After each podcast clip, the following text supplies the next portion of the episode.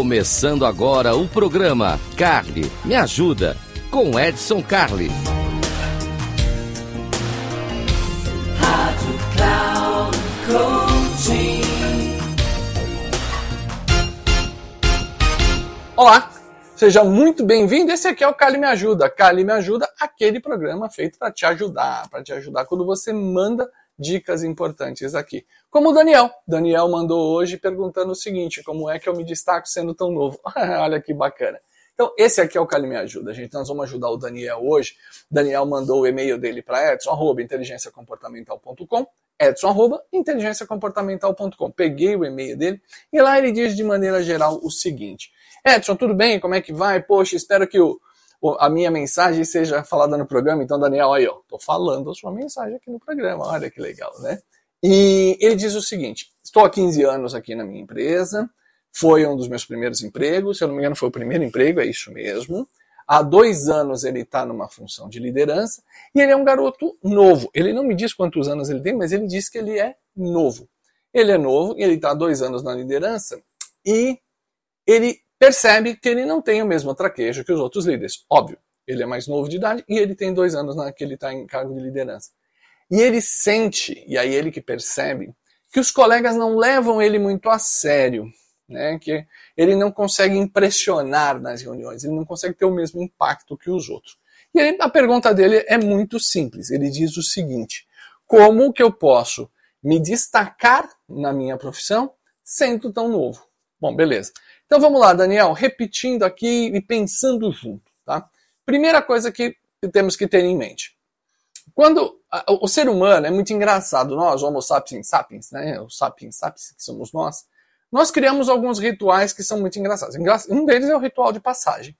O que é o ritual de passagem? Quando a gente sai de jovem para adulto. Né? Quando a gente sai de jovem para adulto, mais ou menos ali 13, 14 anos e tudo mais, é importante fazer um ritual de passagem. Então, tem bar mitzvah, tem quarupi, tem é, festa de debutante, tem um monte de rituais de passagem que a gente faz. E por que, que a gente faz isso? Porque na nossa cabeça é bem diferenciado. Jovem é uma coisa, adulto é outra. Conversa de criança e tudo mais. Então, quando a pessoa faz um desdém ou não reconhece claramente o mais jovem pela competência, pela inteligência e tudo mais, na verdade ele não está olhando aquele jovem. Ele está olhando para quando ele era jovem. Ele dizia, Pô, eu na idade desse sujeito, eu nem sabia falar direito. Então ele projeta no outro aquela posição e fala, não, esse, esse aí não sabe nada. Quem é esse aí?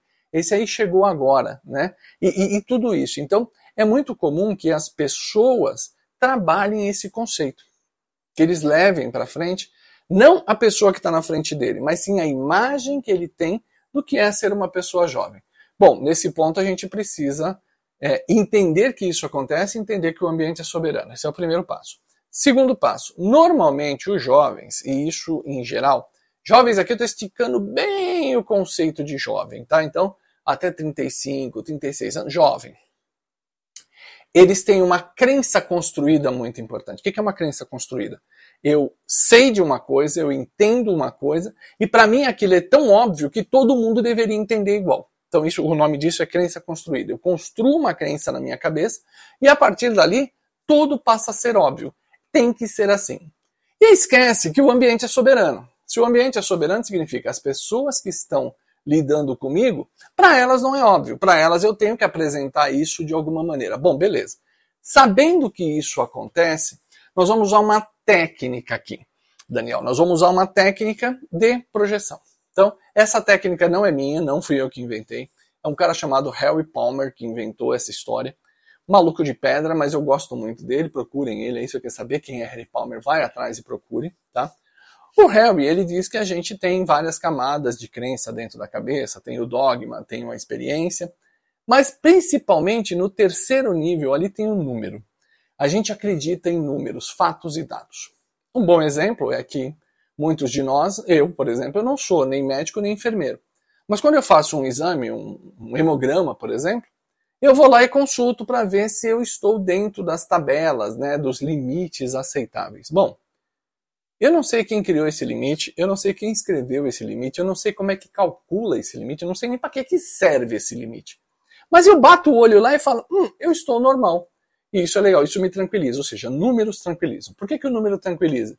Porque ele dispensa a interpretação. Não é a pessoa que está falando, é o número. O que, que isso tem a ver com o Daniel? Daniel, quando você se projeta dizendo, não, mas eu acredito que, mas a minha visão é essa, mas a minha opinião é essa, as pessoas dizem, ah, quem é esse garoto? Ah, falando nada, blá, blá, blá, blá. Agora, se você chegar argumentando da seguinte maneira, olha, vocês não precisam acreditar em mim. Vocês não precisam acreditar no que eu falo, acreditem nos números. O que eu estou dizendo está aqui, ó, a análise foi feita dessa forma, o número é esse, o indicador é esse, a forma é esse, minha proposta é essa. Olhem esse cenário, pensem dessa maneira.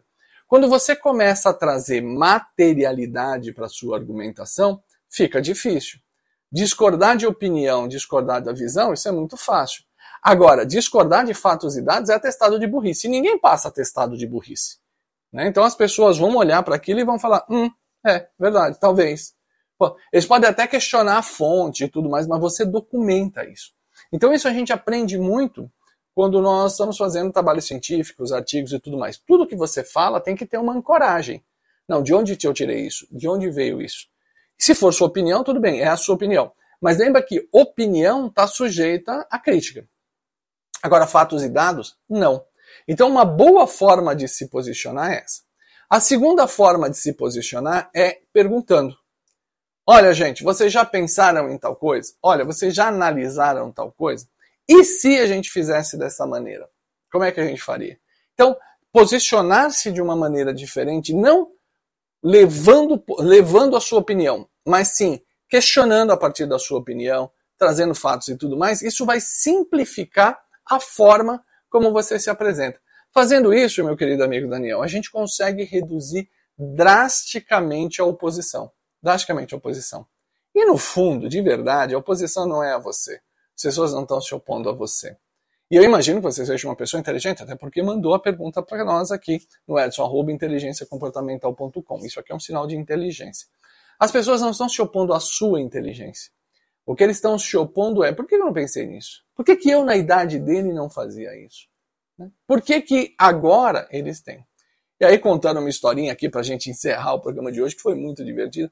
Eu, quando eu tinha meus 19 anos, 18, 19 anos, do auge da minha inteligência e arrogância dos 19 anos, uma vez eu estava lidando com meu chefe. E eu disse para ele: Olha, eu penso que nós devemos fazer assim, assim, assim, assim, assim. E, obviamente, meu chefe me questionou e falou, cara, de onde você tirou tamanha imbecilidade, bababá?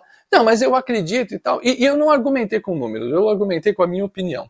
E aí ele mandou aquela assim, ô rapazinho, nas, o que você tem de idade, eu tenho o dobro de profissão. E a minha resposta para ele foi: e é por isso que você está no cargo que ainda está. Já devia ser presidente, já devia ser dono de empresa, já devia ser um monte de coisa, mas não, ainda está aí como gerente. Bom, arrisquei meu trabalho, quase que eu vou para a rua por causa disso. Não façam isso. Então, eu estou recomendando aqui, deixa a sua opinião muito bem embasada, muito bem estruturada, isso vai fazer você se diferenciar.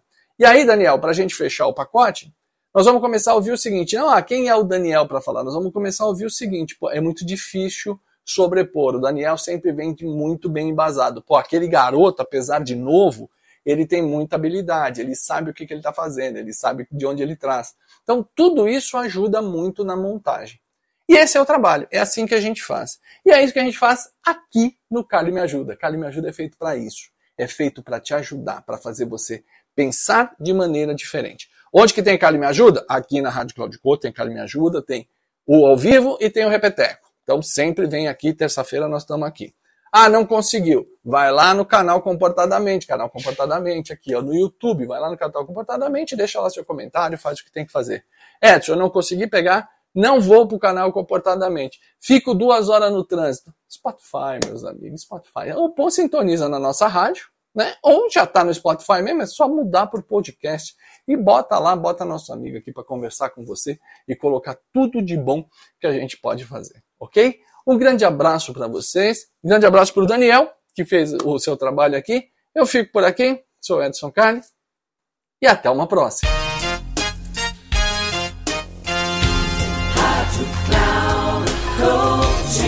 Encerrando o programa, Carly me ajuda com Edson Carly.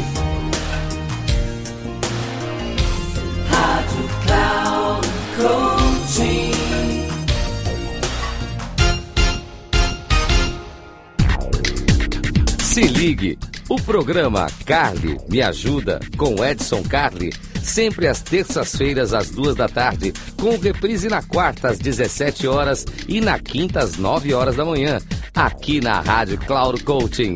Acesse nosso site radio.cloudcoaching.com.br e baixe nosso aplicativo.